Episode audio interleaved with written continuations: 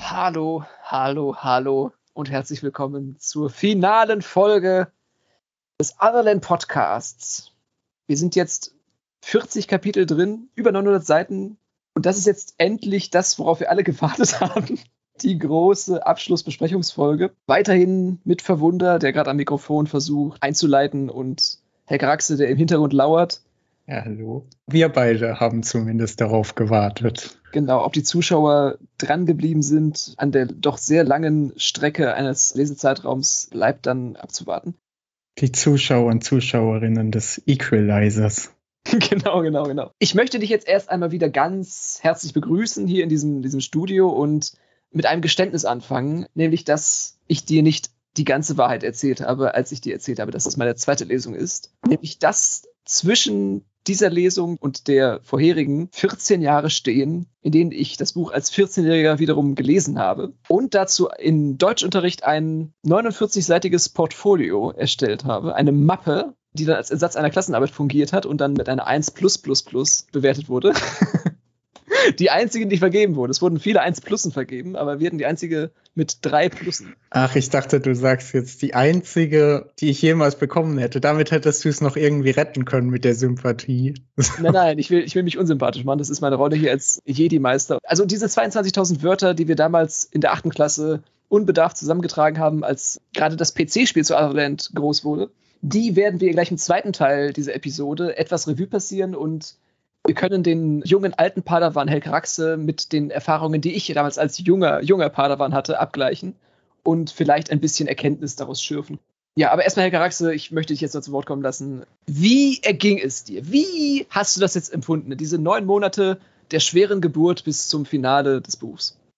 Ja, es war wirklich eine schwere Geburt. Also ich würde sagen, es war so von der Podcast-Dynamik und dem Untersuchungsgegenstand eine schwere Geburt, wobei ich jetzt, jetzt damit nicht implizieren möchte, dass wir uns beide am Anfang nicht vertragen haben. Aber wir haben ja vorher sowas beide noch nicht gemacht und es war am Anfang gar nicht so leicht, hatte ich das Gefühl. Zumindest nicht für mich. Aber das können wir auch nicht beurteilen, ob es besser geworden ist. Das müssen dann andere beurteilen im Laufe der Zeit. Ja, aber es hat sehr viel Spaß gemacht und das Buch darüber haben wir ja immer so, schon so ein bisschen, haben wir immer schon so den Gesamteindruck in der letzten Folge schon so ein bisschen anklingen lassen. Ja, ich würde sagen, es hat mich dann am Ende doch noch ziemlich gepackt. Also ich würde dabei bleiben, dass die Exposition einfach viel zu lange dauert, auch für so ein langes Buch. Und dass mhm. es tendenziell auch zu viele Figuren gibt und Plots, wo du ja auch schon gesagt hast an mehreren Stellen, dieses Figurenensemble wird noch wachsen. Mhm. Davor habe ich so ein bisschen Angst.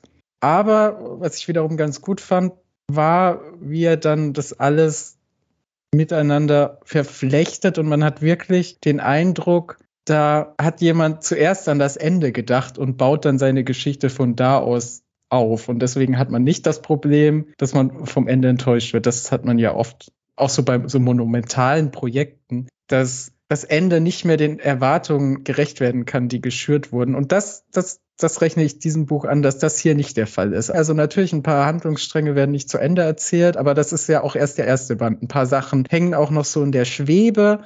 Das ist alles aber noch nicht so problematisch. Wie gesagt, das ist dann was, woran sich Williams dann am Ende des vierten Bands messen lassen muss, ob er da wirklich alles so zu einem Ende geführt hat. Unterm Strich, es wurde eigentlich immer besser und ja, ein anderer Punkt, darauf kommen wir aber noch zurück, sind so die Figuren, mit denen bin ich nicht allen warm geworden. Und es ist ja auch immer so, wenn man so zu einer Figur nicht so connected, dann kann man sie noch ästhetisch interessant finden. Mhm. Aber wenn man sie dann auch nicht ästhetisch interessant findet, was hier so der Fall ist, dann geht sehr viel verloren in so einem Plot. Darüber reden wir am besten später nochmal.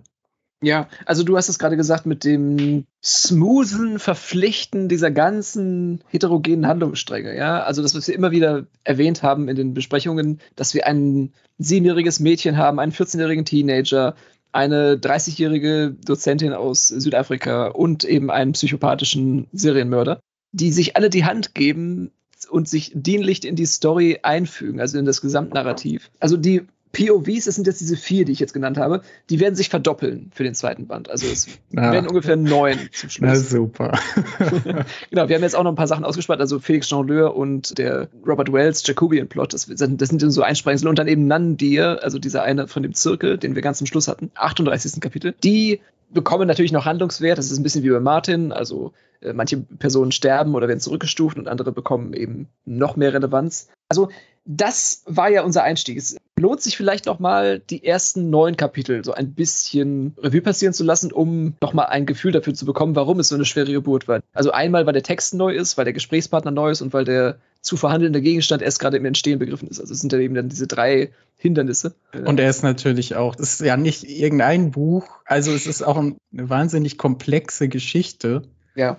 wo man am Anfang erstmal ganz vieles auch nicht versteht. Das ist, wie gesagt, total legitim, aber es kann auch frustrierend sein. Das, was wir immer unterschlagen haben bei der Genrefrage, ne, ist es jetzt Cyberpunk, ist es jetzt Fantasy, ist das Cyberfantasy, ist ja dann der Mystery-Aspekt. Als du gesagt hattest, es wurde ja vom Ende hin erzählt. Also, dass man das Gefühl hat, es läuft auf etwas zu, auf eine Kulmination, mit der der Autor dann auch was anfangen kann und eben nicht wie Stephen King, dass es einfach irgendwie so ausläuft ins Nichts, sondern dass es eben auch diesen Drive bekommt, dadurch, dass man die Frage in der Mitte der Geschichte beantwortet bekommen möchte. Also, es fing an im Schlamm wie so vieles mit einem Vorspann und dann der ersten Einführung des Charakters Paul Jonas in diesem Kriegsszenario, das ja in unserer Hörspielfolge schon als Unique Selling Point wach wurde. Also die taktile Erfahrung, dass man also ein Buch liest, das Otherland heißt und von einem Cyberspace spricht und man dann aber im Kriegsszenario sich wiederfindet, das realer nicht sein könnte.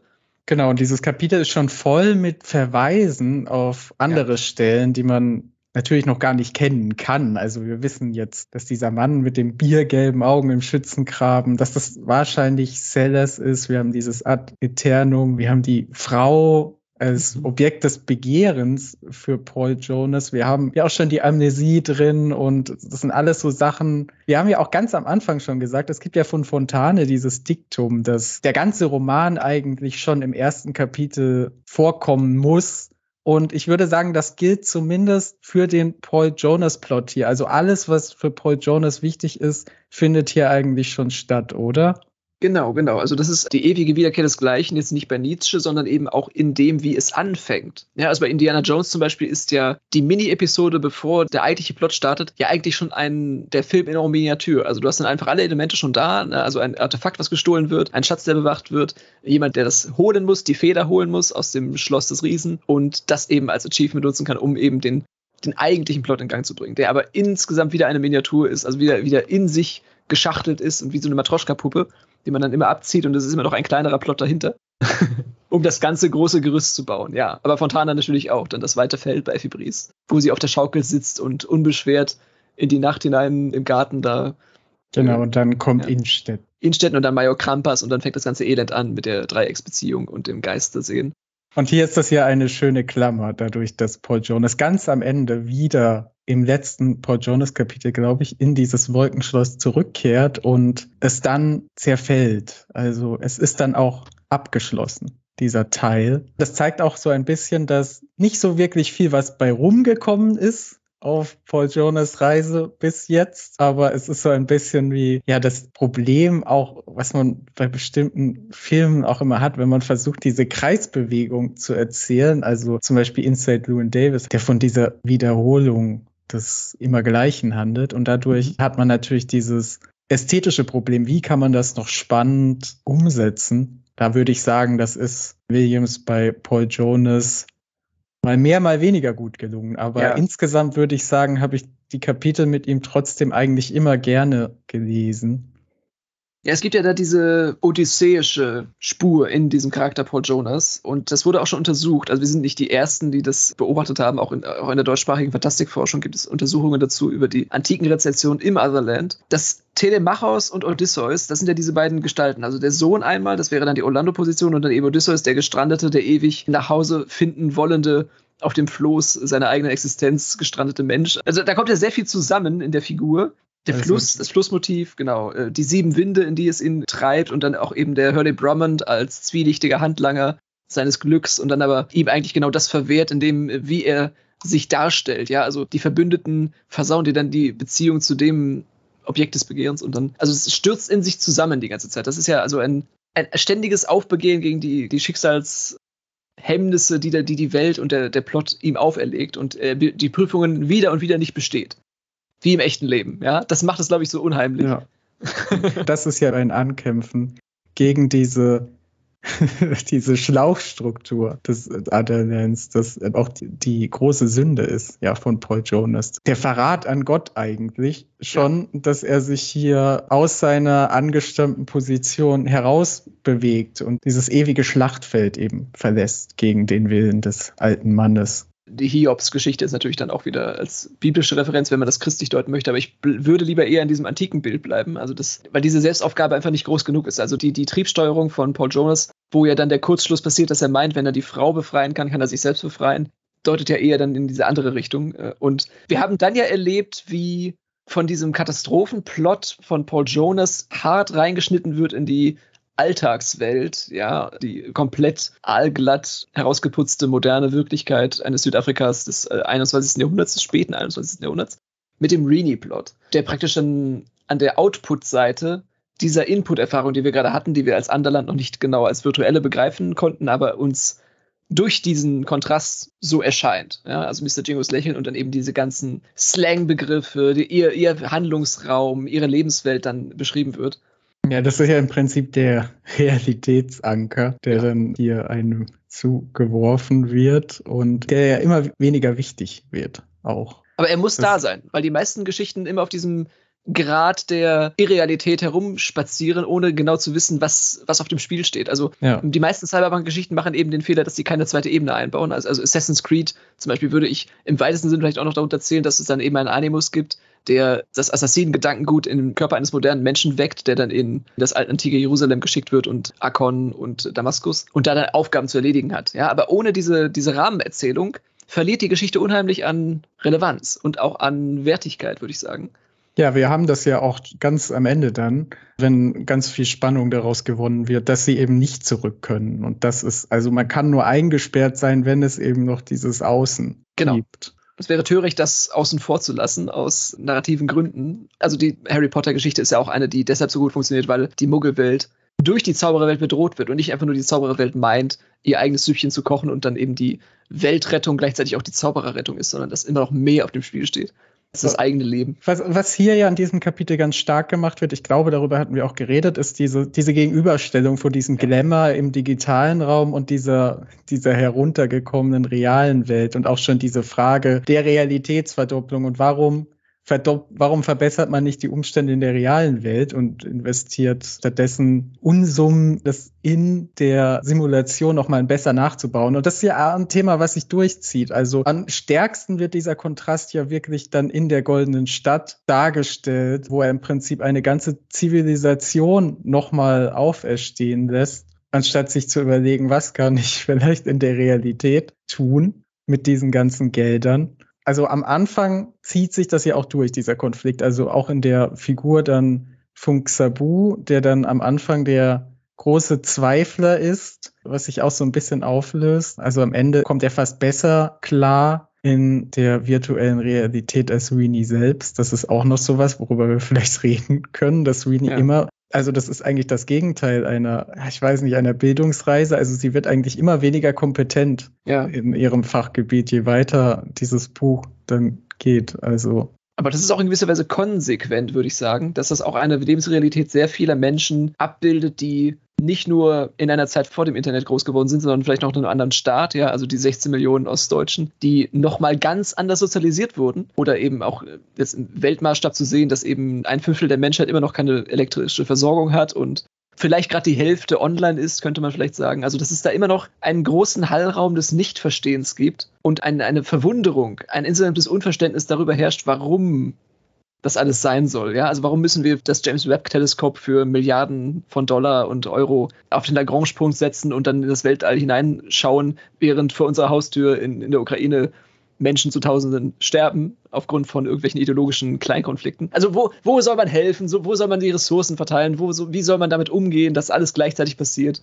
Die, diese großen Dramen, die sind ja replizierbar und auch universalisierbar. Und das ist ja gerade das, das Tolle an bereitgestellter Semantik, dass sie uns lernt, in Konstellationen zu denken. Also dass das unglaublich lehrreich sein kann, das noch einmal zu wiederholen, also äh, einzufangen. Das war, das ist ja immer das, dieser, dieser Aspekt des Neuperspektivierens. Eben die Vielfalt, die, die man eben in die Hand gelegt bekommt, aus seiner eigenen, aus seiner eigenen Differenzlinie etwas ausbrechen zu können. Also das ist ja genau das, was wir über Rini dann nachvollziehen können. Ja, sie ist ja auch, also zwei Dinge. Erstmal finde ich es gut, dass Williams sich ja nie eindeutig dazu verhält zu dieser Frage. Mhm. Also ist diese ja. Realitätsverdopplung jetzt sinnvoll oder nicht? Also man merkt klar, ist dieser Prunk, diese Verschwendung, das wird schon kritisch gebrochen, aber gleichzeitig gibt es dann auch immer diese Faszination und man sieht das ja auch so ein bisschen an Xabu, der erst eher skeptisch ist, aber dann lässt er sich da auch reinziehen und man merkt schon auch, das ist mehr als nur Auslebung, mehr als nur Selbstdarstellung, wie es am Anfang ja dargestellt wird. Also am Anfang ist das Netz ja eigentlich nur Selbstdarstellung und du kannst ja. da irgendwie ausleben, was verboten ist im realen Leben. Die Xabu auch logischerweise abstoßen müssen und das ist dann aber auch ganz gut, dass Williams dann mit mit Orlando vor allem noch so ein Digital Native einführt, an dem man dann auch sieht, wie man das Netz produktiv verwenden kann, was ihm irgendwie mit Rini nicht so gut gelingt, habe ich das Gefühl, auch wenn es da solche Szenen auch gibt, wo sie dann herausfindet, dass die Traumata mit dem Netzzugang zusammenhängen. Aber das ist ja dann auch wieder, da nutzt sie das Netz einmal für was Gutes und um eben herauszufinden, dass das Netz schuld ist. Also ja, ja, genau, genau. Also das ist ein bisschen, ja, so ein Und das Spannende an Rini ist ja auch, das hatten wir auch schon besprochen, dass sie so eine Vermittlerrolle einnimmt, weil sie ist keine Digital Native, aber das ist trotzdem ihre Profession und dadurch steht sie so ein bisschen zwischen Steven, Xabu und Joseph, die man vielleicht als diese Abstufungen sehen kann von was diese Netzexpertise betrifft. Die Disruptionserfahrung, die, sie bekommt es ja mit der Angst zu tun und nicht mit ihrer eigenen Expertise, sobald sie die Komplexität des Otherland, Otherland-Netzwerks sieht. Ist ja auch eine allzu menschliche Erfahrung. Selbst, also selbst wenn man Experte ist auf seinem Gebiet, gibt es ja immer noch Abstufungen der Expertise, je tiefer man an den Gegenstand heranrückt und man dann wieder vor der eigenen Überforderung steht. Ja, das haben wir ja hier auch im Räumlichen. Also wir haben erstmal den inneren Distrikt, dann kommt Treehouse, dann kommt Otherland. Also du Inception. merkst auch, es ja. geht auch immer weiter nach oben. Und richtig weit nach oben geht es ja dann mit dem Airman, also mit dem Flieger, der über allen Dingen steht, in gewisser Weise, und den Christabel als alten, naiven, tattrigen Greis empfindet, in ihrer eigenen naiven Kindlichkeit, die sie eben nicht gewieft macht wie Orlando als Digital Native, sondern sie eher so als Randerscheinung mit potenziell subversivem Potenzial dann irgendwie verarbeitet. Also wir bekommen ja dann so ein Sandwich. Ne? Also wir hatten das ja gerade mit Paul Jonas und dann eben Reedy als Mittlerrolle und dann die zweite Hälfte des Brotes ist dann eben Christabel mit Sellers zusammen. Also jemand, der offensichtlich in den Netzbereich von Paul Jonas eingreifen kann. Ja, also die biergelben Augen sind ja der ganz klare metaphorische und optische Marker. Und die dritte im Bunde ist erstmal mit der du dich ja nicht so gut anfreunden konntest, weil du immer darüber geklagt hast, dass da ja nicht so viel passiert bei einer Siebenjährigen auf dem Militärstützpunkt. das, also ich finde einfach, ich finde es auch einfach immer noch moralisch ein bisschen fragwürdig, dass Sellers auch für seine Ehrenziele irgendwie so eine Siebenjährige ähm, und wir wissen ja auch immer noch nicht so genau, in welcher Situation er sich eigentlich befand, also warum er da festgesetzt hat und was ihm da gegebenenfalls noch geblüht hat. Aber es stimmt, es lag aber auch wirklich an dieser, ja, wie du schon gesagt hast, an dieser Kapitelstruktur. Diese Crystal-Kapitel waren oft in andere Plots eingelassen. Also diese ja. Kapitel waren oft drei geteilt, weil es da auch einfach nicht so viel zu erzählen gab. Ja, Christabel ist eine schwierige Figur, finde ich. Es wird auch ein bisschen repetitiv, dieses Kindliche. Am Anfang trägt es noch durchaus, das fanden wir ja auch sehr gut, dass er wirklich dieses Kind beschreiben kann. Das, das muss man ihm zugute halten. Ja, und seit Stranger Things wissen wir ja auch, wie wichtig dieser Pull-Effekt ist, dass man Kinder narrativ ernst nimmt. Also das ist eine ganz große Errungenschaft, würde ich jetzt nicht sagen, aber auf jeden Fall ein enormer Vorteil, wenn man das Potenzial verarbeiten und einordnen kann. Weil eben dann Christopher mit ihrem Subplot und der Sprengung des Hauses von Sellers ja auch ein enormes cineastisches Erlebnis mitliefert und eine, und eine enorme Disruption ihres Plots und der Anlauf lohnt sich dann schon, ja, aber, aber nicht, wenn man ihn, wenn man ihn gerade macht. Also man, man weiß nicht, wo, wo der Absprungpunkt ist. Äh, der ist ja, den sieht man nicht, leider. Und ähnlich ist es ja dann auch mit einem anderen getriebenen Charakter. Also nicht nur Sellers meint, die Welt von Otherland ins Wanken bringen zu müssen mit der Hilfe von siebenjährigen Mädchen, sondern dann auch Orlando. Also das dritte Kapitel, wir gehen das jetzt ganz langsam durch bis zum neunten, aber keine Bange, das werden wir angemessen rahmen, macht dann ein Szenario wieder vertraut für die Zielgruppe wir umspringen so ein bisschen den Altersbereich der Leser, die Williams erreichen möchte und landen dann in Midland beim Leuchten bei dem dritten Point of View, nämlich Orlando. Da weiß ich noch, dass wir sehr viel Spaß hatten mit dieser Fantasy-Welt, die mhm. Williams da aufzieht und ich mir am Anfang auch wirklich gedacht habe, das ist, das meint er jetzt nicht ernst. Und da, da hat auch schon diese Diskussion angefangen, die wir dann später auch nochmal geführt haben, nämlich, wenn man das ironisch spricht, macht es das besser? Ist das nicht trotzdem ein ganz plumper Fantasy-Plot? Aber hier finde ich es noch gut. Ich finde es dann eher, wenn er diese ganze Welt auf Alice im Wunderland aufbaut. Ja, auch eine richtig gute Einführung vor Orlando auch. Es wird eigentlich alles schon ziemlich gut abgesteckt. Vor allem diese Dynamik zwischen Fredericks und, und Orlando ziemlich gutes Kapitel und auch der Aufhänger dafür, dass Orlando überhaupt sich mit dieser goldenen Stadt beschäftigt und auch Zeit dafür hat, weil er eben sein Rollenspiel nicht mehr suchten kann, weil er eben da jetzt tot ist. Alles mitgedacht. Ja, und das ist ja auch der heimliche Traum all derjenigen, die Rollenspiele spielen, dass das natürlich auf eine, dass die Rollenübertragung auf die wirkliche Welt irgendwann einmal nütz, nutzbringend sein könnte. Also jeder träumt doch davon, irgendeinen Easter Egg zu finden. Also Ready Player One hat das ja dann eben hochstilisiert zu einem ganzen Kino-Universum, das dann irgendwo einen Schlüssel für die Unlesbarkeit der realen Realität dann gibt. Das wird ja auch aktiv noch befördert, ja. Also bei Fortnite gibt es immer weitere Runden, Rollouts von besonderen Artefakten.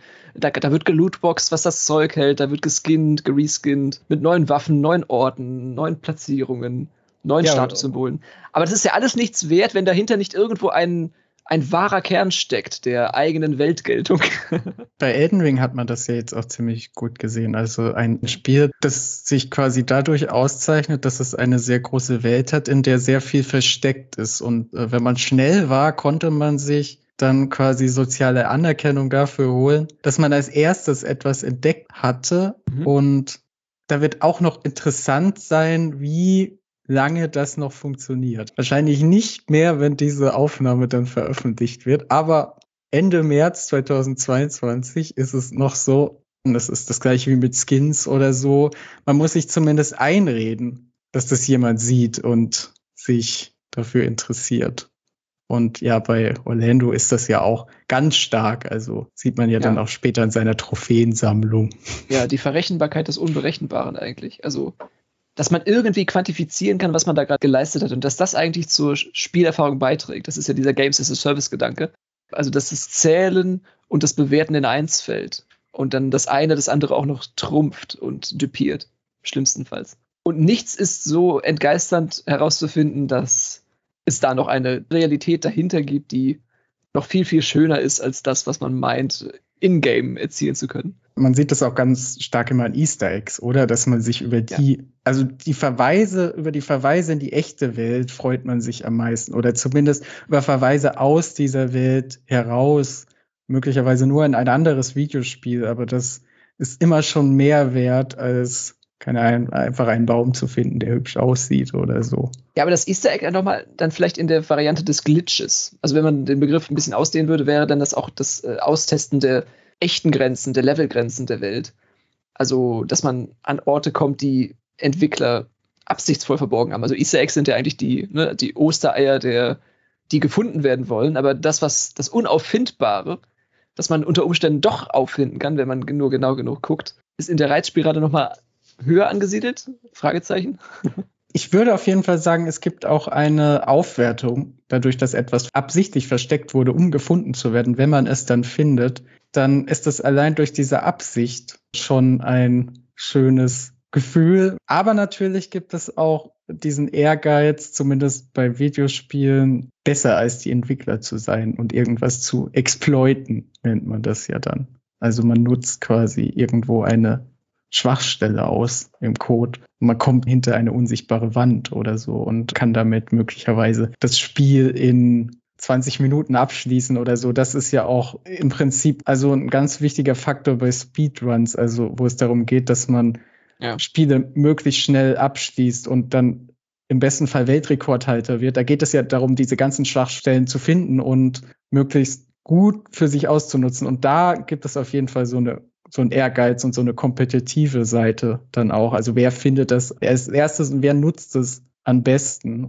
Diese Verschärfung, was Libido im schlimmsten Falle anrichten kann mit Menschen, die auf diese nackten Zahlenwerte Wert legen, ist dann mit dem Kapitel 8 und Dread eingeführt. Eine rücksichtslose Auslebung der innersten Triebsteuerungen gegenüber wehrlosen Frauen. Und da haben wir ja sehr, sehr abfällig drüber geredet. Da kann ich mich noch dran erinnern, dass es ein, dass das doch ein ganz schöner Downer war, dass Williams jetzt hier mit so grobem Schwert über Soziopathen und Psychopathen ein Urteil ausspricht, ein eindeutiges Urteil. Und dass das nur aufgelockert wird dadurch, dass Dread noch eine Sekundärfunktion hat als Hündchen, als Anubis-Hündchen für den großen Felix Jongleur, Gott Osiris, und ihm als Dienstleister zu Handen ist, der sich unter der Hand noch einmal in seinen Maßgaben gegen seinen eigenen Herrn wendet.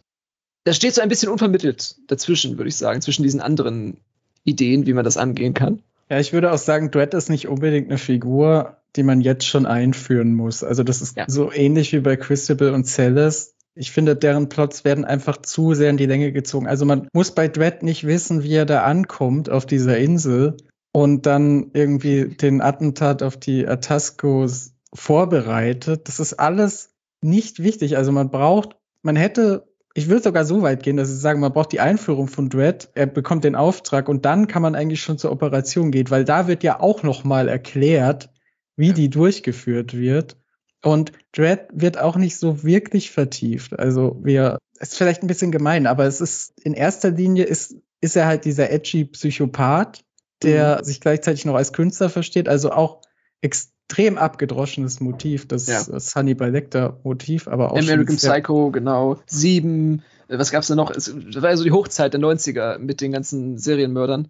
Ja, das, das einzige Interessante dabei ist vielleicht noch, dass da noch so ein Link geschaffen wird zu dem Regisseurberuf und man mhm. sich dann vielleicht noch überlegen kann, ja, dann kann man vielleicht an Kubrick oder Hitchcock noch denken, an diese Regisseure, die ihre Leute wirklich krass malträtiert haben.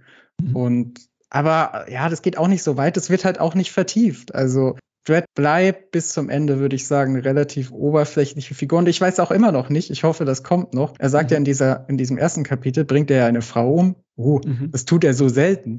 Und da sagt er, er will ihr Ding. Und ich weiß bis heute auch nicht, was damit gemeint ist. Vielleicht habe ich auch irgendwas nicht aufmerksam genug gelesen. Also da kannst du ja vielleicht doch sagen, ob du weißt, was es damit auf sich hat, aus der Lektüre dieses ersten Buches vielleicht er braucht etwas, um auf Touren zu kommen. Ja, also ein Ding, im Sinne von ein etwas, was ihn ansteckt, was sein Hormonhaushalt in Wallung bringt. Das kommt noch wieder. Ich will jetzt nicht wieder auf Band 3 und 4 vertrösten, weil wir ja dann erst in Band 2 einsteigen werden, wo das nochmal anders ausgemalt wird.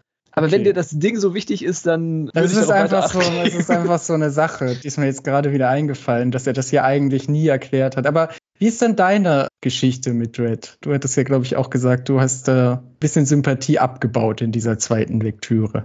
Hat so diese berühmte Schubumkehr die Inversion stattgefunden, wo am Anfang, genauso wie du, da eben die Christabel Herzen mir nicht richtig zugeflogen sind, dass ich mir eben gedacht habe, was ist das denn hier? Das ist doch ein ernsthaftes Cyberpunk-Jugendbuch. Was will ich von, von einer Siebenjährigen, die von irgendwelchen Otterkönigen erzählt hören? Ich will edgy, brutale Meuchelszenen haben und die bekommt man auch, aber eben mit dem Schleifchen drum, dass es noch nicht alles ist, ja. Also, dass es da noch ein hintergründigeres Motiv gibt und das wird ja auch geliefert in den ersten neun Kapiteln. Ich will ja gar nicht mal so sein. Also in Verrückte Schatten, in Kapitel 9, bekommen wir ja das ganz ungeschminkte Gesicht eines nicht mehr Jugendbuchs dann serviert, wo wir auch sehr lange uns aufgehalten haben. Unsere Episode hieß dann auch das Unschuldslamm und erweitert ja nochmal dieses Motiv, was bei Red so langsam anklingt. Ja, das sind zwei sehr düstere Kapitel. Und ja. hier wird im Prinzip das Darknet eingeführt in den Adanet-Kosmos. Ja, also einmal mit der Führung von Steven sowieso schon, wo man auch unlautere Motive vermutet, dass also Steven auch irgendwie missbraucht wird. Aber nicht im explizit sexuellen Sinne, sondern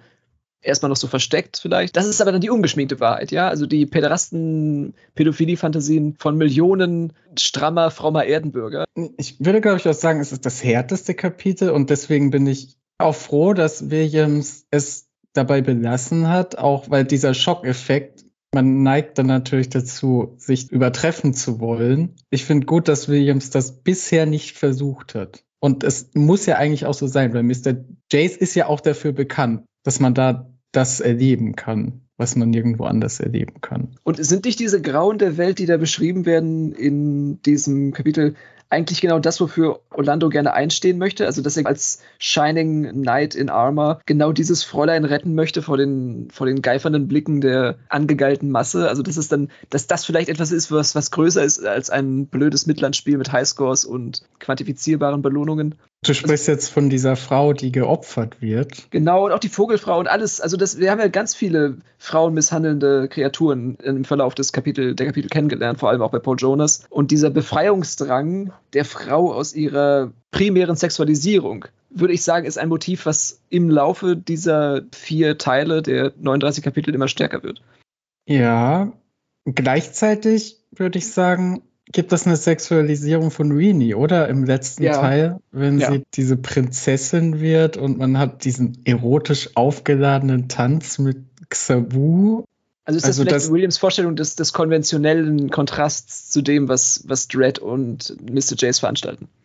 Ja, möglicherweise. Vielleicht ist es auch nicht gewollt. Also es ist ein bisschen ungünstig, dass hier diese Romanze und Winnies Mittellosigkeit quasi zusammenfallen. Also das Xabu auch, es geht natürlich auch darum, dass Xabu immer wichtiger wird. Das hat natürlich auch was mit seiner Progression zu tun. Das verstehe ich schon auch. Vielleicht muss man es nicht so viel, ja, vielleicht kann man das auch anders lösen, als dass Winnie also dass Xabuini noch ein weiteres Mal aus der Patsche hilft. Aber ich finde, es geht ja auch noch. Man muss dann im nächsten Buch schauen, ob er das weiterführt.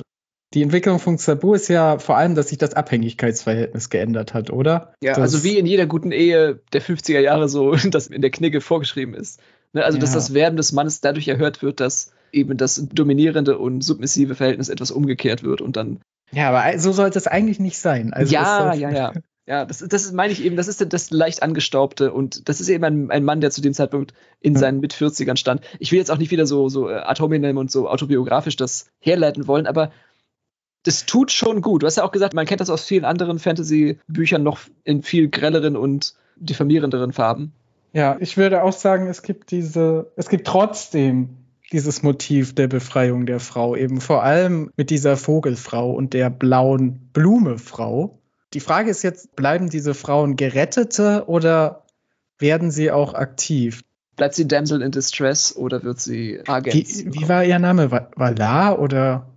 Ja, dem kommt viele Namen, je nach, ja. je nach ähm, virtueller Welt. Aber das wird ja ein bisschen ausgelagert auf die Gefolgschaft des Ringes nicht, aber des Anderlandes, dann mit Martin, de Rubin und Guan Li, die wir jetzt ganz zum Schluss getroffen haben, und T4B und Sweet William. Also da sammelt sich ja mittlerweile so eine Schar von Neuen, die den Ringträger dann auf seiner Quest durch das Otherland begleiten werden. Also das ist ein bisschen auf Subplots ausgelagert, aber ich kann dir schon mal verraten, wir bekommen Martin POVs und da gibt es auch Frauen außerhalb von Reedys Point of View, die. Da freue ich mich tatsächlich drauf. Ich habe mich gerade gefragt, was würdest du denn sagen, ist der Ring? Sie haben den Ring von Atasco, aber das ist ja. Es ist ja auch ein, ein zirkuläres Erzählen. Also dann, die Ringstruktur ist ja bei Tolkien nicht nur MacGuffin oder nicht nur Artefakt, sondern auch strukturgebendes Element. Hin und zurück. There and Back Again, genau. Und wir hatten ja gerade auch schon Heinrich von Ofterdingen drinnen und die Ringparabel, die auch im gleichen Zeitraum entstanden ist, Nathan der Weise. Und, also es gibt ja ganz viele, ganz viele Referenzen auf Ringe in, in sich geschlossenen Erzählkonstrukten, die das Artefakt gar nicht benötigen direkt. Ich würde sagen, dass ein bisschen was darauf hindeutet, dass Paul Jonas der Ring als Artefakt sein könnte. Der das, Schlüssel. Ja, oder ja. der Schlüssel, ja. Und diese Naivität des Anfangenkönnens, mit der auch ganz viele frühe Rezensionen schnell von Williams als dem Tolkien des 21. Jahrhunderts gesprochen haben, sowohl was den Zeitraum der erzählten Zeit angeht, als auch die Rangfolge, in der er sich und sein Verlag ihn dann sehen möchte. Also das hat der Fokus geschrieben damals. Eine Achterbahnfahrt der Fantasie wurde das genannt und eine einzigartige Weltenschöpfung. Ted Williams reiht sich damit in die Titanenriege der fantastischen Literatur ein. Das hat die Stuttgarter Zeitung. Äh, das kann man ja auch vor allem immer, das sagt man am besten immer direkt nach Erscheinung von einem Roman. Immer mit möglichst wenig Abstand mit solche großen Urteile, oder? Und zu solchen großen Urteilen gibt es ja auch ganz viele naseweise 14-Jährige, die meinen, ihren Senf dazugeben zu müssen, was sie da an Semantik vorgelegt bekommen. Und ich würde sagen, das ist ein guter Zeitpunkt, da einmal reinzuhören, was ich mit 14 Jahren darüber gedacht habe, im Gegensatz zu dem, was du jetzt beim ersten Durchgang erfahren hast und ob das vielleicht Vergleichspunkte, Konvergenzen, Kongruenzen ergibt. Du setzt mich damit implizit mit einem 14-Jährigen gleich. Das ist dir Richtig, schon obwohl, klar, du, obwohl oder? du mittlerweile fast sogar doppelt so alt bist wie jener ich, Knabe. Ich bin, ich bin älter als doppelt so alt. Du bist älter als die Zeit, ja. Ich stimme mal an. Also, das hat mit so einem sehr prätentiösen Vorwort angefangen. Also, dieser, dieser Einstieg für unsere Deutschlehrerin damals in dieses Buchprojekt, das ja gewisse Fronten klären muss. Man ist ja nirgendwo in keiner Alterskategorie so hochnäsig und so weltklug wie mit 14, würde ich sagen. Also, in diesem ergebnisorientierten Portfolio behandeln wir die Fantasy-Buchreihe Otherland von Ted Williams. Das Buch spielt in der Zukunft, Mitte 21. Jahrhundert, und zeigt außerdem, welche Auswirkungen Medien auf Menschen in der Zukunft haben können. Da dieses Thema uns sehr fesselt und wir große Fantasy-Leser sind, haben wir diese Buchreihe gewählt, auch wenn es mit in den Bereich Science Fiction fällt. Ja, also da haben wir gleich schon diesen Genrekonflikt. Was ist es denn nun?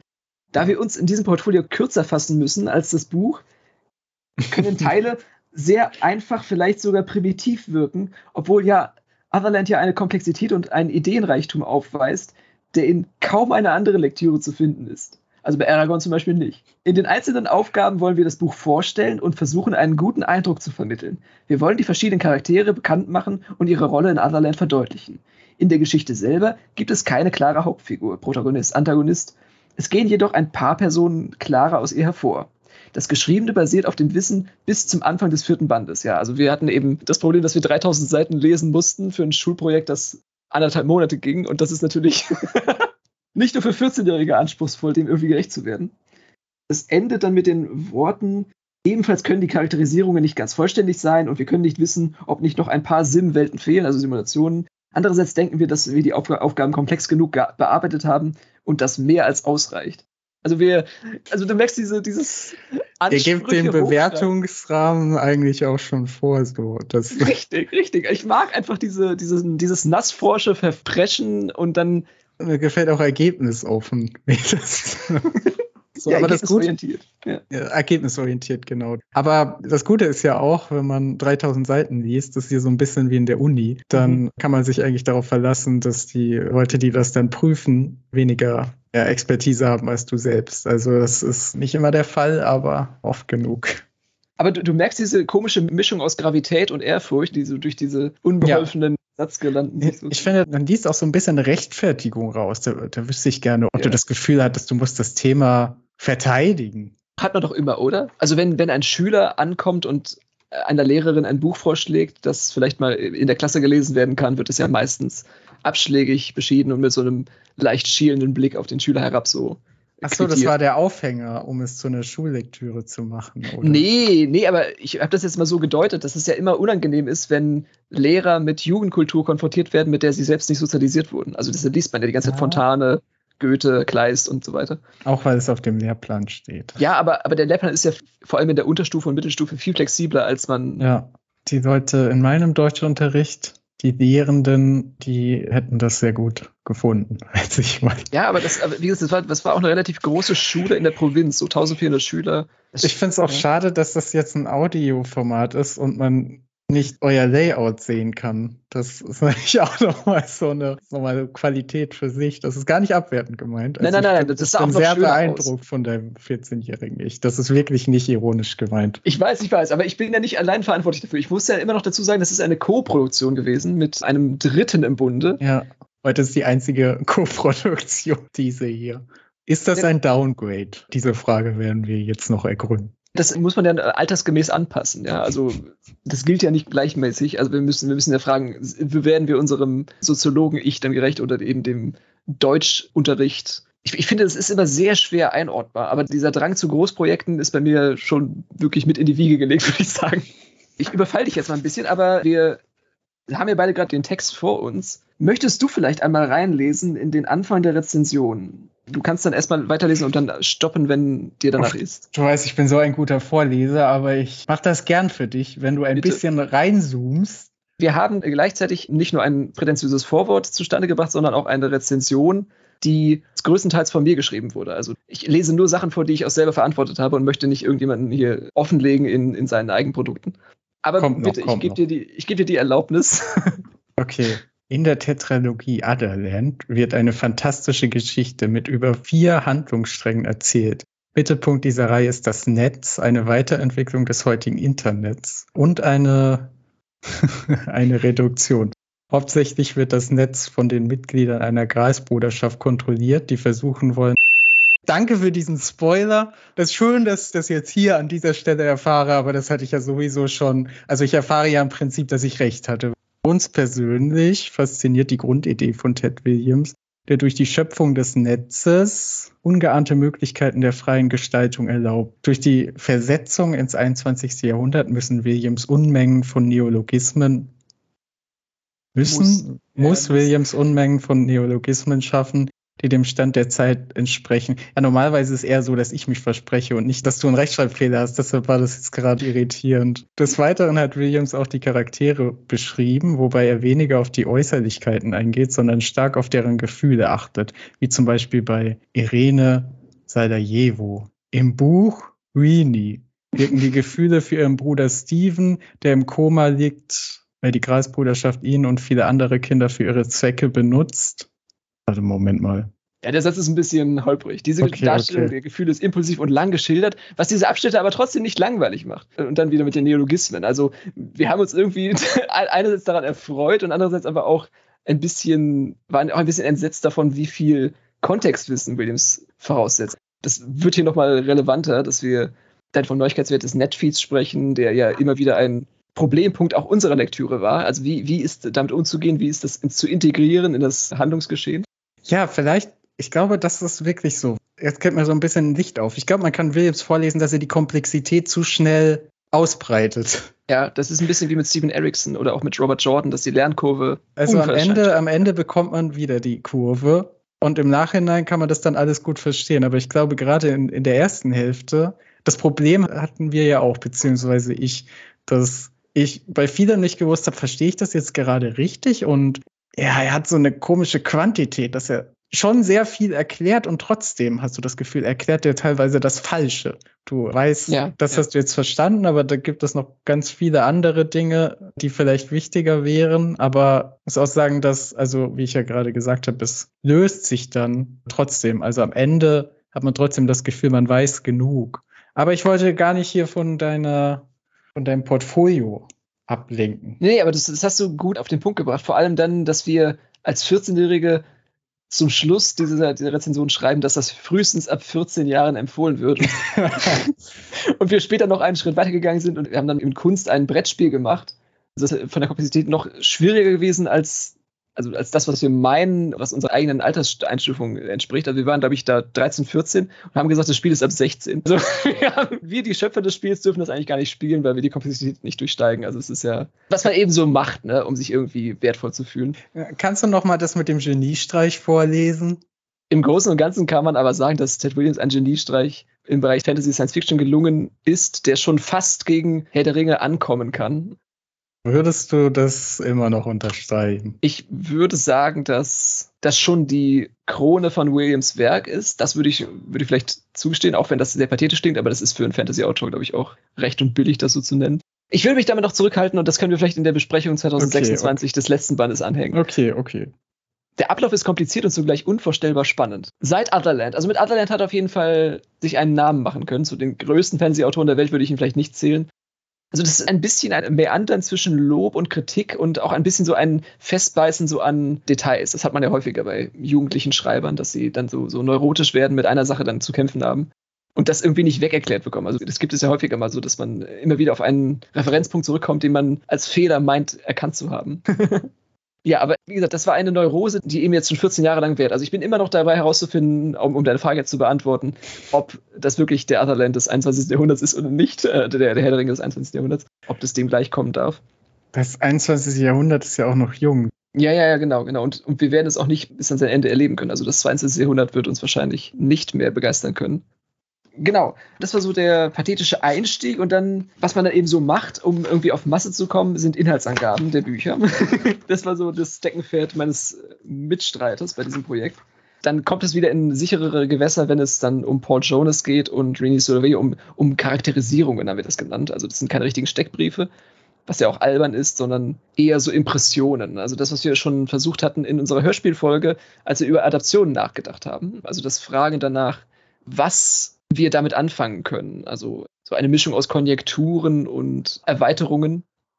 Und bist du mir jetzt wirklich immer noch böse, dass ich dich jetzt so fies gespoilert habe in der Rezension? Oder? Nee, nee, aber ich merke gerade, dass ich diesen Text, den du da durchscrollst, nicht lesen kann, nicht lesen darf. Glaube aber, vielleicht piepsen wir das einfach raus. So, also meine, meine Wut über den Spoiler nicht, den lassen wir zu Unterhaltungszwecken drin, aber vielleicht die Information, damit ja. ich die einzige gespoilerte Person bleibe. Aber ich, wie gesagt, die Idee des Spoilers finde ich sowieso überfrachtet. Also wenn eine mhm. Geschichte nur durch den Spoiler gut wird oder durch das Spoiler. Durch den Twist dann, ja. Durch den Twist, genau. Dann taugt sie leider nicht. Also ja, dann, oh. wenn, wenn das der einzige Attraktor ist, dann mag ich nicht, wie das geschrieben wurde. Also, verstehst du, was ich meine? Es, ja, jeder ja, Twist muss nochmal durch seine eigene Enthüllung eine Qualität in sich ich glaube, das ist so ein Serienproblem. Da bietet es auch einfach schon die Struktur an, damit du weiterschaust. Ja, generell finde ich, ist es auch, ja, Spoilerfreiheit würde ich auch sagen, wird überbewertet, aber ich würde es einfach aus Respekt vor anderen Meinungen dann vielleicht auscutten. Mir hat das jetzt nicht so wehgetan, ich vergebe dir. Um dieses kreative Potenzial irgendwie anzuheben, ja, also dass man eben nicht auf der reinen deskriptiven Ebene stehen bleibt, habe ich dann aus lauter Verzweiflung dann zum Stilmittel der künstlerischen Erweiterung gegriffen, würde ich es mal nennen, indem ich Charaktere Briefe schreiben ließ. Also das, was man in heute als Fanfiction bezeichnet und in den 2000ern ja eine unglaubliche Blütezeit erfahren hat, habe ich mal appliziert auf den guten alten Joseph, ja, also den Vater von Rini. Ich glaube, du hast auch sogar schon von diesem, du hast diesen Brief, glaube ich, sogar schon irgendwo angeteasert in irgendeiner Folge. Genau, wenn ich das, mich richtig das soll erinnere. zum Recht kommen und ich, wir hatten ja gerade die, die Box von Überraschungen in deine Richtung geöffnet und jetzt möchte ich auch einen, einen Schwachpunkt meinerseits dekorieren und offenlegen sich Angreifer machen, ist ja das Wichtigste überhaupt, um Vertrauensbeweise herzustellen. Liebe Rini, in diesem Brief möchte ich dir mitteilen, dass ich mich für meinen Umgang mit Steven entschuldigen möchte. Es war nicht richtig von mir, ihn aus meinem Haus zu schmeißen. Ich wusste mir einfach nicht mehr zu helfen, als er mir auf die Nerven ging. Du weißt, dass ich seit meiner Frau und deine Mutter gestorben ist, nicht mehr an mich halten kann. Ich versuche, mich mit meinem Alkoholkonsum zurückzuhalten, aber ich glaube, ich bin nicht stark genug. Es tut mir leid ich nie der Vater sein werde, den du dir gewünscht hattest und den Steven verdient hat. Ich weiß, dass du Tag und Nacht dafür arbeitest, dass es deinem Bruder und mir gut geht und dass das Haus erhalten bleibt und nicht verkümmert. Um die Hausarbeit kann ich mich in meinem jetzigen Zustand nicht kümmern, ja. das ist ganz wichtig. Es tut mir weh, dir sagen zu müssen, dass ich in nächster Zeit neue Pläne für die Zukunft habe. Außerhalb von diesem Haus, in dem wir früher glücklich als Familie lebten, außerhalb von Durban, also dieser Stadt ich werde mir einen Job oder zumindest ein Hobby suchen, was mir Spaß macht. Und dann werde ich erstmal Urlaub nehmen. Du wirst sehen, dass ich als neuer Mensch wiederkomme und euch mit meiner Anwesenheit wieder erfreuen und nicht deprimieren kann. Glaube fest daran, starten wir einen Neuanfang. In Liebe, dein schlechter Vater, Joseph. das ist natürlich genau das, was Winnie braucht, dass Joseph jetzt sich einfach vom Acker macht. Aber ich fand das, ich fand, ich habe mich da gut reingefühlt. Ich habe auch diesen. Genau, ich finde da sehr viel Wunschdenken drin, auch von Weenie wahrscheinlich, wobei, wie gesagt, die Lösung des Problems passt dann wiederum eher zu Joseph als zu Weenie. Ja, ich würde gern sagen, bin gespannt, ob so ein Brief noch kommt, aber du hast diesen Brief ja leider, wenn ich das richtig verstanden habe, nach der kompletten Lektüre geschrieben. Ja, ich war, glaube ich, nicht so schnell. Es ist ja immer Kenntnisstand Anfang des vierten Buches, haben wir ja ganz konzis darauf hingewiesen, dass eine Kenntnis aller 3900 Seiten über unser neunjähriges, nee, unser neunklassiges Ich hinausgeht. Ja, dann bin ich gespannt, ob so ein Brief noch kommt. Ich würde ihn Joseph zutrauen, auf jeden Fall. Ja, und er würde die Textsorte wechseln. Das haben wir immer gerne. Nicht nur die Netfeeds, dass die einen neuen Schwung reinbringen mit Kontaktanzeigen, mit Nachrichtentickern und so weiter, sondern auch das eben. Und dem hat sich dann auch ein Tagebucheintrag angeschlossen, den ich dir auch nicht vorenthalten will, zumindest ein Auszug. Ich werde ihn, glaube ich, nicht komplett lesen. Dafür ist er dann doch auch sehr. Der ist von Paul Jonas, oder? Genau, Paul Jonas im Schützengraben. Das ist so eine ganz dankbare Anlaufstelle, mit der man vielleicht auch anders in eine Serie ja. hätte einsteigen können. Also mal sehen, du kannst ja auch wieder dann deine fiesen Kommentare abgeben. Äh, wie gelungen das sein mag. Ich habe überhaupt nichts über die Qualität gesagt, nur über die, darüber, wie akkurat das ist.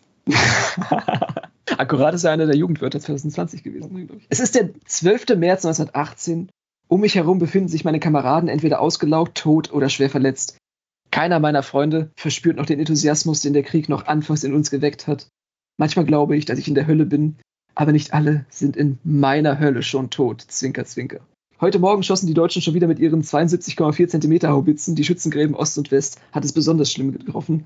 Zu unserem kamen Gott sei Dank nur 15 schlecht Platzierte an. Trotzdem hat einer ein riesiges Loch in den Gang F gerissen, den wir anschließend reparieren mussten während der anstrengenden Arbeiten ist JB gestorben. Da hat er den kaputten, ist er in den kaputten Gang gekrochen, um zu gucken, ob noch Lebensmittel oder andere wichtige Güter heil geblieben sind, die wir sonst zugeschüttet hätten. Die Schlammmassen haben ihn quasi erstickt. Als wir ihn innerhalb einer Dreiviertelstunde rauszogen, unterschied er sich nicht groß von dem restlichen Schlamm um uns herum.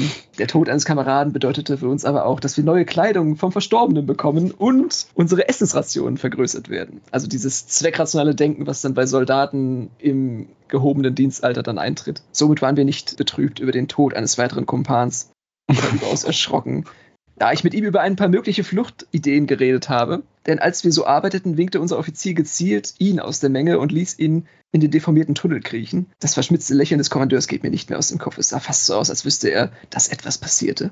Die Flucht von der Front wurde mit der Todesstrafe geahndet noch kurz dieser Schlusssatz. Das Einzige, was mir hier hilft, durchzuhalten, ist die Aussicht darauf, dass kein Krieg bis zum Ende der Welt dauert. Irgendwann sind doch auch die Waffenvorräte der Deutschen erschöpft, oder? Auf einer gewissen Zeitspanne sind Material und Mensch doch auch überansprucht. Das fängt jetzt nochmal das Wort des Jahrhunderts ein. Das war ja Menschenmaterial. Das wurde gekürt 1999, also kurz vor Beginn des neuen Millenniums. Oder Kanonenfutter, ja, das sind ja alles so Ausdrücke, die in der ersten Hälfte des 20. Jahrhunderts bis zum bitteren Ende durchgespielt wurden von allen Seiten. Ja, aber das, das macht schon betroffen, oder? Also ich frage dich jetzt mal. Äh, Lobst du dich gerade selbst? Nein, ich, ich, will einfach wissen, was das mit dir macht. Also ich finde es sehr gut, dass du dich da reingefühlt hast. Auch eigentlich sehr gut da reingefühlt. Man, man merkt vielleicht so ein klassisches Bedürfnis von sehr jungen Leuten, die schreiben, dass sie allem irgendwie noch so eine positive Seite abbringen wollen. Ich fand, das kam sehr gut raus, als du geschrieben hast, ja, er ist tot, also wir trauern um ihn, aber wenigstens können wir seine Ausrüstung verwenden. Ich glaube, so ein bisschen so ein Schutzreflex von jungen ja. Menschen, oft, dass sie nicht zu düster werden wollen. Das hat man doch häufiger. Also ich kenne das aus Erzählungen, die ich viel später gelesen habe, vom 30-jährigen Krieg, so Kriegstagebücher. Da ist es ja eigentlich genauso das, also dass man, wenn man nicht mehr weinen kann, dann anfangen muss zu lachen. Ich weiß nicht, ob das die Naivität des erzählenden Menschen ist, sondern, oder, sondern einfach eine Art von düsterer Melancholie trifft, die ja dann einen wahren Kern hat nochmal. Also würdest du es meiner Naivität zuschreiben, dass ich immer noch das Positive sehen möchte? Also ich, mir ist noch gerade eingefallen, dass ich das selber kenne von Texten, die ich geschrieben habe oder die andere geschrieben haben in so einem Alter, dass man so ein Bedürfnis hat, beide Seiten Du würdest sagen, das ist eher to the detriment des Textes oder ist es eher ein qualitativer Sprung, den man dann macht? Mm, was, was war das erste? Ja, ob, ob das nachteilig ist oder vorteilig für die Unschuldigkeit des Textes. Ja, für die Unschuldigkeit ist es vorteilig, auf jeden Fall. Weil das würde ja kein Erwachsener in sein Tagebuch schreiben. Das ist ja, ich glaube, okay. das würde man als pietätlos verstehen. Also zumindest, also das ist ja ein harter Bruch, aber, ja. aber müssen, äh, ich weiß nicht, ob wir das so ausklamüsern müssen. Es ist natürlich so ein harter Bruch, wenn man erst so das in aller Empathie beschreibt, wie dieser Typ irgendwie im Schlamm erstickt ist und dann einen Satz später schreibt man, aber wenigstens können wir seine Ausrüstung benutzen. Ich will hier jetzt gar nicht in die Literaturkritik einsteigen, deiner ja. Texte mit 14, weil das würde ja irgendwie bedeuten, dass ich der Vollständigkeit halber auch Texte von mir mit 14 rausholen müsste. Und das will ich natürlich tunlichst vermeiden. Ja, also es ist wie gesagt ein Versuch, Frieden zu schließen mit meinem 14-jährigen Ich. Jetzt ich als 27-Jähriger. Ja, du also, hast noch, du hast noch gar nicht so richtig gesagt, welche Lehren du jetzt daraus gezogen hast. Also der Aufhänger war ja auch so ein bisschen, was sehe ich anders, was siehst du anders, aber du hast noch gar nicht so richtig erzählt, oder? Was sich so verändert hat mit dieser zweiten Lektüre ich würde sagen, dass das Entscheidende eigentlich ist, dass man langsam wegkommt von der Technizität und eher darauf achtet, wie das erzählerisch gelöst wurde. Also, dass man viel sensibler dafür ist, wie ein Rädchen ins andere greift. Also, dass man das Erzählen als eine Art quasi motorisierten Vorgang versteht, bei dem eine Geschichte in Gang bleiben muss. Also, das sind ja alles Metaphern der Bewegung. Ja, also wir hatten das ja in diesen neuen ersten Kapiteln mal langsam versucht zu erklären. Ja, also wie wie das Jonas-Kapitel in das Rini-Kapitel, in das Orlando-Kapitel, in das Crystal-Kapitel reingreift und etwas genuin Literarisches am Laufen hält. Ja, also das, das Gefühl von Fortschritt. Also das, das hat mal Brandon Sanderson erzählt in einer seiner Lectures, dass man den Lesern klar machen muss, dass es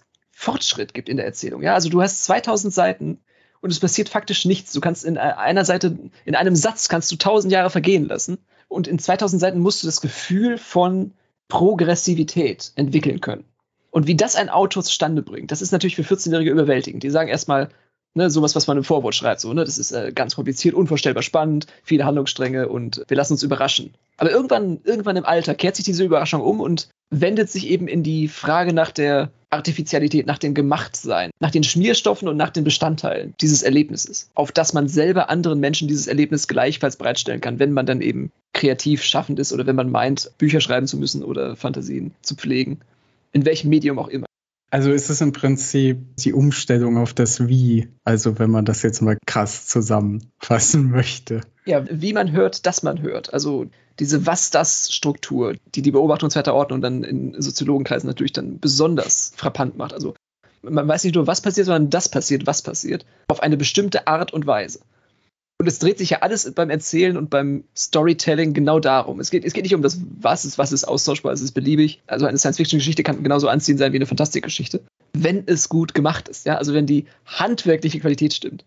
Und dieser Otherland-Hallraum ist einfach ein, eine unglaubliche Brutstätte von sehr, sehr unterschiedlich gelagerten Qualitäten, die eben schon in diesen sehr unterschiedlichen Erzählhaltungen zum Tragen kommen, die jede Art von Gleichförmigkeit vermeiden können.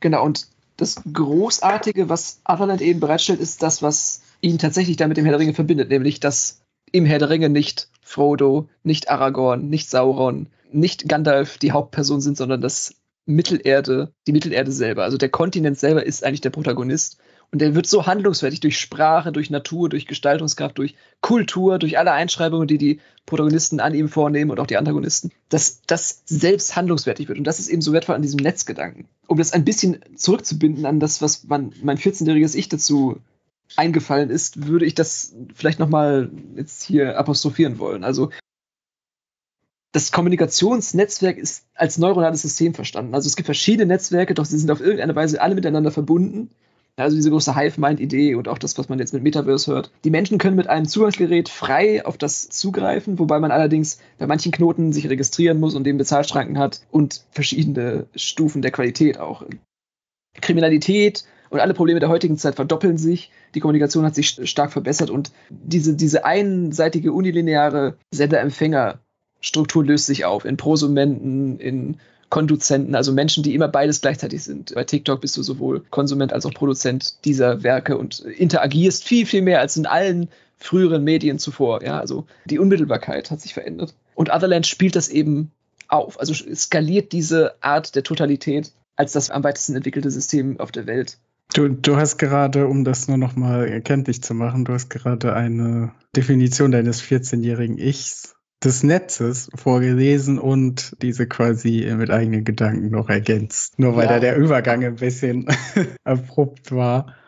Ja, ich finde das eigentlich ganz sympathisch, das zu sehen, dass das auch ein Text aus den späten 2000ern eher noch an Dringlichkeit zugenommen hat. Also die Netzeffekte waren ja damals eben dann auf ISDN-Geschwindigkeit e schon bemerkbar, aber 4G, 5G, das sind ja alles nur Zahlen, die Geschwindigkeitsänderungen indizieren irgendwie.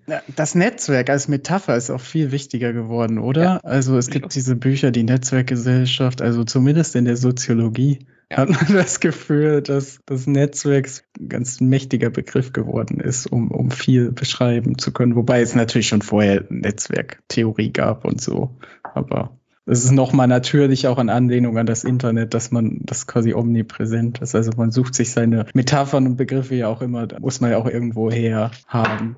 Ja, das, das hatten wir ja schon in ein paar Folgen anklingen lassen, dass die gesamte psychoanalytische Struktur metaphorisch von der Erfindung der Dampfkraft getrieben ja. war. Also Freud spricht von Triebabfuhr, von Triebstau, von Besetzungen, von Entlastungen, von Befriedigungen, von also, also das ist äh, der Mensch als, als lebender Dampfkessel seiner eigenen Emotionalität. Also dass du ein ständiges Ausgleichen und Psychologisieren hast mit dem, was in dir vorgeht und das eben durch die Technizität deines Alltags vorgegeben wird. Also du wirst irgendwie eins mit dem, was, was dich bewegt und womit du kommunizierst. Also das ist ja, das ist ja eine psychologische Binsenweisheit, aber wir wissen ja, dass sich die Gehirnstruktur von TikTok-Benutzenden, von YouTube-Schauenden also von dieser ganzen Schnelllebigkeit des Netzes dann auf jeden Fall auch auf das eigene neuronale Verarbeiten dann durchschlägt und zurückschlägt. Genau, also, natürlich auch umgekehrt, ja. nur auf eine unkontrollierte Weise. Also, dass sich die Strukturen auch auf die Konsumenten hin verändern, nur eben nicht so, wie die Konsumenten das wollen. Genau, genau. Ja, die Annäherung findet auf beiden Seiten statt und ist dann eben für beide ein Ärgernis erstmal. Ja, also man versteht die Welt nicht mehr. Man kann mit Milliarden Menschen gleichzeitig kommunizieren, aber keiner möchte mit jemandem mit mir reden. Ja, also das ist das Gefühl, wenn man sich einloggt. Man kann alle erreichen, aber niemand sieht einen. Ja, mit seinem eigenen kleinen Twitter-Account, mit seiner eigenen kleinen Profilierung auf verschiedensten Social-Media-Plattformen. Das ist ja eine ganz große Ungerechtigkeit, die ja jeder Mensch als individuelle Kränkung irgendwie verarbeiten muss. Zum Beispiel, indem man einen Podcast aufnimmt. Du meinst nicht gesehen zu werden? Ja, das ist ja ein riesiges Problem unserer Zeit. Vielleicht machen wir das zum Abschluss. Es ist aber auch eine große ah. Angst, so ja. gesehen zu werden. Also das ist auch ambivalent, würde ich ja, sagen. Ja, aber die Angst, die gibt sich dann dem, mit dem Lust darauf dann irgendwie die Hand. Also das ist dann wieder. Ja, ja, es kommt auch immer darauf an, wie, also es gibt unterschiedliche Umgänge damit. Es gibt natürlich Leute, die versuchen im Internet so unsichtbar wie möglich. Wahrscheinlich tendiert das aber in der Masse schon eher zur Sichtbarkeit. Aber so ganz geheuer ist uns das auch nicht. Diese Restskepsis, die ist noch nicht ausgerottet. Vor allem ist das das, was die kommunikativen Plattformen am Leben hält. Also die Angst, nicht gesehen zu werden, treibt uns ja zu immer neueren, radikaleren Posts oder immer hotteren Takes ne? oder immer forscheren Meinungen. Also das ist ja dann dieser ganze, diese, diese sich nach oben erweiternde Spirale des gesehen wollen werdens, die eben mit einer Kontrastierung der eigenen Meinungsvielfalt dann einhergeht es gehört ja schon heute was dazu. Also, um, um, um, gesehen zu werden, muss man etwas, entweder, entweder etwas Besonderes können oder besonders gewieft darin sein, zu meinen, etwas darstellen zu können. Also das Dann kann man es auch darstellen. Die Frage ist nur, ob das, was man darstellt, ob man das auch darstellen kann. Ob man das darstellen kann. Ja, ja, genau, genau, genau, genau. Ja, ja, ja, ja. Also das, das sind ja Versteckspiele, die alle auf ihre Weise zu bewältigen haben. Und ich würde sagen, das ist eine der größten, noch ungeklärten soziologischen Fragen unserer Zeit überhaupt oder überhaupt der Fragen der Menschheit wie wir damit fertig werden, dass, dass es eine quasi neuronale Struktur gibt mit dem Internet, die dem im Aufbau und der Komplexität unserem eigenen Gehirn nahe kommt und unser Gehirn auch noch selbst als Netzwerk-Knotenpunkt missbraucht. Das ist ja die Kränkung dann nochmal. Wie wir damit umgehen können. Und als logische Konsequenz traf es sich, dass wir gerade als wir Ende der 2000er uns daran gemacht haben, dieses Werk, das damals selber schon zehn Jahre alt war, zu untersuchen, dass wir da auf ein Online-Spiel gestoßen sind, was äh, 2008 äh, in die Alpha-Phase ging. Und lustigerweise zwei Tage bevor wir die erste Folge unseres Podcasts hochgeladen haben, äh, ausgeschaltet wurde. Also da wurde die Server abgedreht am 25.09.2021. Und das Spiel ist jetzt Geschichte, aber wir haben die Geschichte von Adlerland wieder belebt, würde ich sagen, indem wir den Podcast zum 25-jährigen Jubiläum der Buchreihe gestartet haben.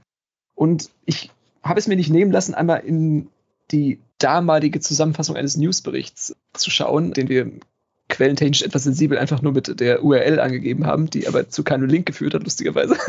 und da ein bisschen was von diesem, von dieser Euphorie noch zu spüren ist, die ja mittlerweile in Apathie umgeschlagen ist, was heutige Netz angeht, ja. Also der Verfall des Charakters oder die üble Nachrede, die heute über unsere Jugend ausgeschüttet wurde, war ja damals noch etwas optimistischer gestimmt. Also das Internet als Recherchetool, ja, Google als neuer Schlüssel zum Weltwissen ist der mittlerweile abgeklungen in einen stärkeren Pessimismus.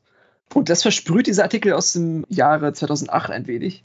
Da hat eben der Macher dieses Spiels auf Basis der Unreal Engine zu Protokoll gegeben, dass wir diese Grundlage bis ans Maximum auszureizen haben, damit unsere Entwickler diese überragende grafische Qualität des Otherlands für die weitläufigen Spielumgebungen sicherstellen zu können. Also innovative, frische Optik, ja. Also die haben zusammengearbeitet mit dem Autor, die haben das Gameplay an die Romanstruktur, an die Erzählstruktur angepasst. Und es gibt auch die tolle Lambda Mall, die wir in Kapitel 2 treffen, also diese, diese Passage, diese Einkaufs-, diese virtuelle Einkaufsstraße, von der aus man in andere Welten switchen kann. Die war als Treffpunkt und, und, und Entertainment Center gedacht und hat den Spieler dann in neue Welten teleportiert. Also dieser ganze Schwung, ja, den wir.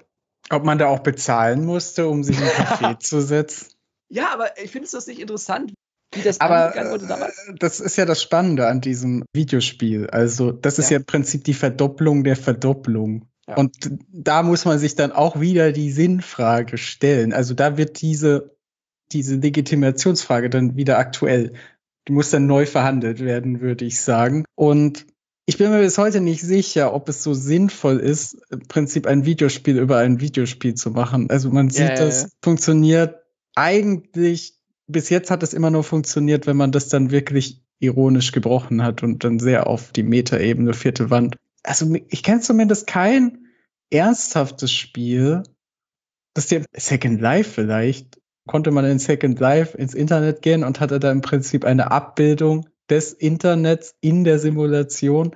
Und gleichzeitig ist das ein MMO, ja, es ist ganz interessant. Also ich, ich frage mich, ob das möglicherweise auch daran, an diesen, an diesen Verdopplungsschwierigkeiten kann man das möglicherweise nennen, gescheitert ist, weil du hast ja auch schon gesagt, es ist an das Gameplay angepasst. Aber wie, wie passt man ein Gameplay an dieses Buch an? Also es geht ja um, um das Surfen im Internet vor allem, um VR, also es geht um einen Walking Simulator würde man das abfällig in Videospielen ja. nennen. Und die sind ja gescheitert. Also die sind nicht gescheitert, die waren mal sehr erfolgreich, aber die sind aus der Mode gekommen, kann man vielleicht sagen. Und das hätte ich gerne gesehen, wie das funktionieren könnte. Und möglicherweise hatte man da auch nicht so eine richtige Vision. Aber das ist nur Spekulation.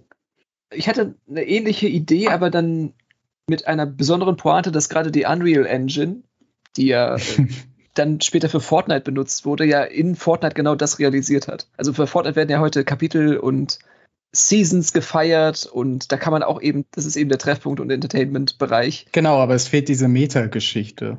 Genau, die also. Metageschichte wird weggekürzt und es gibt vielleicht noch so Anläufe dazu. Also der Referenzkosmos ist ja auch bei Fortnite genau ganz groß, dass man eben Memes spielen kann. Also der Saxophone Guy, der Epic Sex Guy, der zum Beispiel Sex mit A geschrieben, nicht mit, nicht mit E, der beim Eurovision Song Contest diese eine berühmte Saxophon-Passage gespielt hat, den gibt es eben als Skin bei Fortnite. Ja, also, das, also es gibt schon diese, diese Verwandtschaften und diese Übergänge, ja, oder ja. Aber es Karnevalisierung. Gibt, es gibt nicht die Unterscheidung in der Unterscheidung. Du hast nicht die reale Welt und die virtuelle Welt in einem Spiel.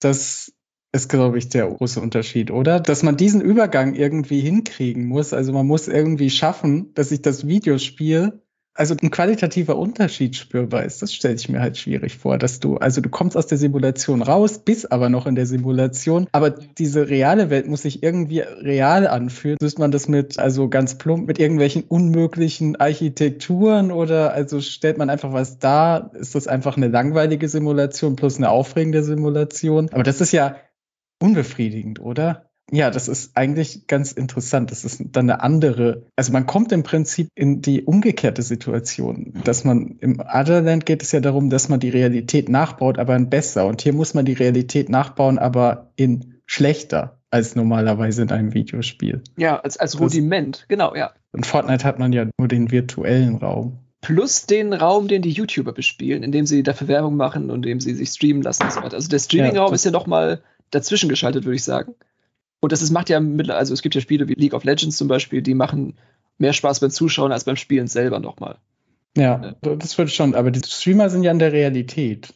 Ja, es gibt ja auch schon VTuber. Also es gibt ja schon. Ja, das stimmt, das stimmt. Das löst auch Irritationen aus. Ja, vor allem bei meiner Mutter. Ich habe dir letztens mal jemanden gezeigt, der auf der einen Seite eben sein virtuelles Modell hat und auf der anderen Seite seinen Skin-Anzug und hat sich dann so am Kopf gekratzt mit dem virtuellen Handschuh und dann hat die Spielfigur das auf der anderen Seite auch gemacht. Und meine Mutter kam aus dem Staunen nicht mehr raus. Also sie hat wirklich gemerkt, oh, das geht heute, das ist, das wird gewünscht, das wird kommuniziert, das ist selbstverständlich geworden. Das ist, glaube ich, die große Angst davor, ja. dass das irgendwie übergeht das ist ja wirklich was fundamental Neues. Also es, es, gab immer schon Puppenspieler, könnte man sagen, also seit dem 17. Jahrhundert, ja. Also Goethe hat ja den Dr. Faustus zuerst so als Kaspertheater gesehen, ne, wo dann der Deal with the Devil äh, eben mit so Handschuhen ausgetragen wurde, die man so über ein Brett gelegt hat auf einer kleinen Theaterbühne.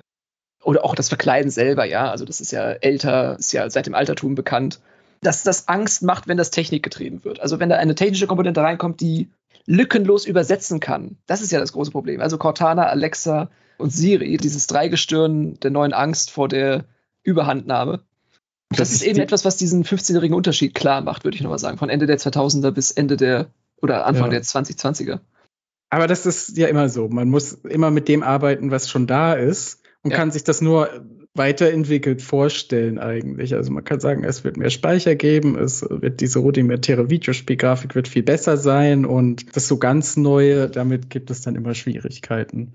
Genau, und da gilt dann der alte Hegelsatz, dass es immer dann interessant wird, wenn eine bestimmte Quantität in eine neue Qualität umschlägt. Also diesen Punkt, ab dem sich ein Aggregatzustand verändert. Und den zu verpassen, das ist immer töricht. Also das ist ja das große Unheil des Generationenbruchs. Also wenn die Eltern ihre Kinder nicht mehr verstehen. Das passiert heute immer schneller natürlich. Ne? Also was macht Aber die Kleine da im Netz? Es ist auch eine Chance, weil die Eltern plötzlich Zugang haben zu den ja. Räumen. Ja, wenn sie sich Und dafür interessieren.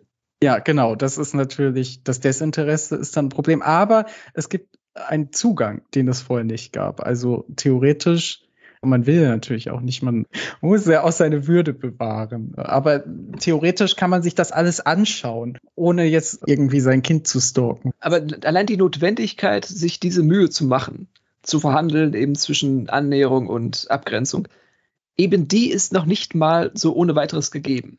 Das ist so ein generelles Problem, oder? Also das war bei meinen Eltern auch schon so. Die hatten ein, ein falsches Interesse an mir. Also die haben sich für die falschen Sachen an mir interessiert, äh, aus der Sicht meines kindlichen Ichs und meines jugendlichen Ichs. Dann wollte genau, man, ja. dass die Eltern sich die Bands angucken, aber sie haben sich nur für deine Noten interessiert. Genau, nicht für die musikalischen Noten, sondern für die Schulnoten dann. Genau, ja, also genau. die, diese Umkehrung, also ich kann es ja mal sagen, also meine Eltern sind beide nicht aus Westdeutschland. Also die, mein Vater ist aus Oberschlesien geflohen, noch kurz vor Maueröffnung, meine Mutter aus Ostberlin, auch auf verrückte Weise irgendwie in den Westen gekommen. Und kennen ja wenig von dieser ganzen Entertainment-Welt, auf die sie dann gestoßen sind. In, in, den 90ern hat das Privatfernsehen ja einen unglaublichen Boom erlebt und eine ganz neue Realität eben den Menschen vorgesetzt, die aus dem Ostblock nur anderthalb Fernsehkanäle kannten und eben überhaupt keine öffentliche Kultur in dem Maße, in dem das im Westen schon längst üblich war und eben durch die Amerikanisierung das macht schon was mit einem, um das jetzt mal mit Markus Lanz zu sagen. Also da, da, gibt es schon einen erhöhten Aufwand der Kinderseite, die Eltern damit einzuweihen und die Beharrungskräfte zu minimieren. Also dein Vater hat dir ja das Computerspielen nahegelegt und das, ich musste das meinem Vater nahelegen. Also das, da gibt es diese Umkehr, würde ich sagen. Und das ist ganz interessant zu sehen, dass, dass das als Erzählmethode und als Art der Welterfahrung einfach nicht eingepreist ist ab einer bestimmten Generation. Und dieses Unverständnis vielleicht auch dann letztlich zum Kollaps dieses Versöhnungsversuchs mit dem Otherland Computerspiel dann geführt hat. Also, dass beide Seiten unbefriedigt waren von dem, was dann da herausgekommen ist. Das, sind, das ist tatsächlich ja. genau das, was du gesagt hast.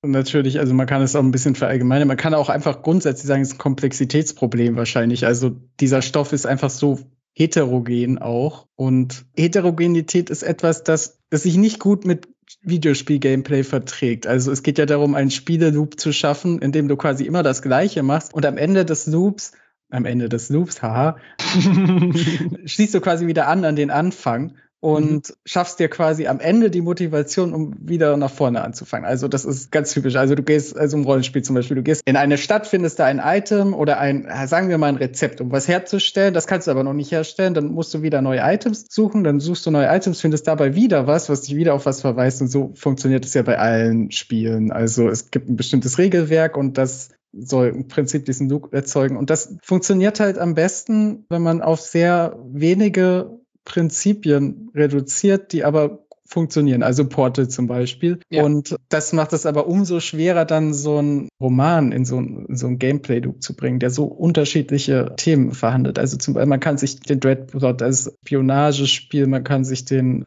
Orlando-Teil teilweise als Mittelalter-MMO vorstellen und Teilweise kann man sich es auch wie Cyberpunk vorstellen. Also, und wenn man das alles versucht zusammenzubringen, dann scheitert das eigentlich immer. Also diese Alles-Spiele, ja. zum Beispiel Spore, die sind dann eigentlich immer an genau diesem Problem gescheitert, würde ich ja, sagen. Und, und selbst Sims musste ja dann outbranchen. Also die haben ja dann die Sims brechen ausgemacht, die Herbs, Sims in the City, eine Art Rollenspielhaftigkeit noch in diesen Aufbausimulator gesteckt. Und ich hätte noch hinzufügen können, Dread vielleicht auch als Real-Time-Strategy. Also wenn Dread diese Insel attackiert, könnte man das zum Beispiel auch mit so einem genau. Top-Down Battletech-Simulator machen. Genau, aber das Problem ist, du kannst nicht das ganze Spiel so ein Gameplay gießen und das ist wahrscheinlich schwierig, was Einheitliches zu finden. Okay, jetzt sind wir jetzt ziemlich abgedriftet. Ich würde sagen. Ich würde sagen, wir enden mit den Worten eines anderen Hellkaraxe Namensvetters. Okay, äh, ich würde sagen, wir enden damit und dann sagen wir noch mal was generell zum Ende dieses Buches und wie es dann weitergeht. Genau. Kannst du noch mal, also das ist jetzt der letzte Absatz, äh, der irgendwie okay, okay, etwas taugt. Also den, den letzten Schluss brauchst du nicht. Da geht es um den CEO des des kaputten und äh, leider das, jetzt schon zerstört. Des, des Studiums, das an diesem Studios, das an diesem Spiel sitzt und ich lese diesen Satz jetzt selber zum ersten Mal. Otherland ist die größte Spieleproduktion unserer Firmengeschichte. Wir sehen ein riesiges Potenzial in der unverbrauchten Otherland-Lizenz, die das erfahrene Real You Team rund um Mastermind Andrew Carter in ein einzigartiges Spielerlebnis umsetzen wird. Zukunftsform.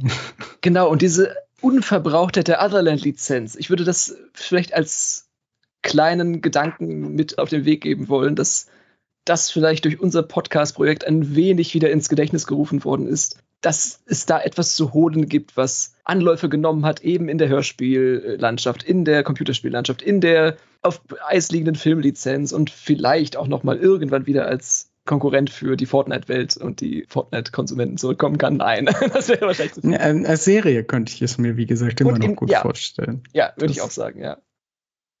Okay, dann, dann war das unsere letzte offizielle Folge zu diesem Buch. Wir haben davor so ein bisschen darüber geredet, was wir quasi schon erzählen wollen, aber ich glaube, wir wollen erstmal nur erzählen, dass, dass wir uns auch dem zweiten Buch annehmen werden.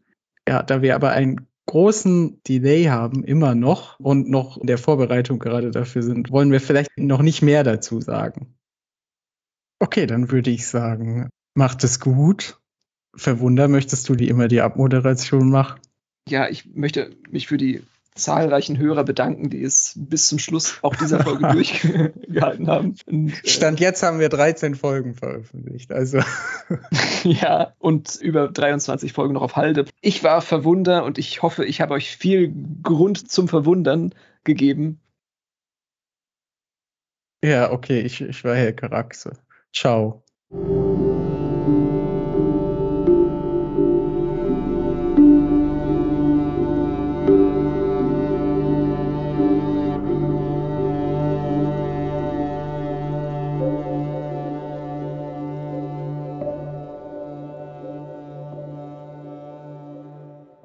Ja, aber an sich finde ich, war es eine würdige Folge so zum Abschluss.